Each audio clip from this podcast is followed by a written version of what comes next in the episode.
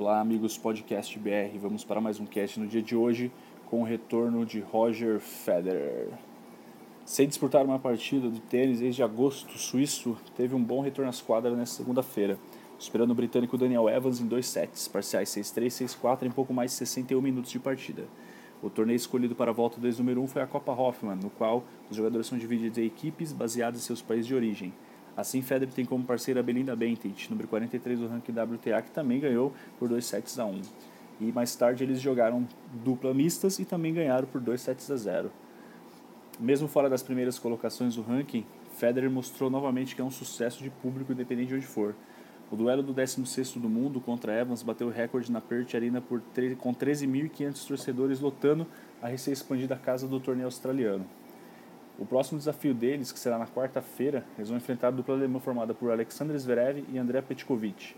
E o australiano Nick Kyrgios e o francês Richard Gasquet são os outros nomes confirmados na competição.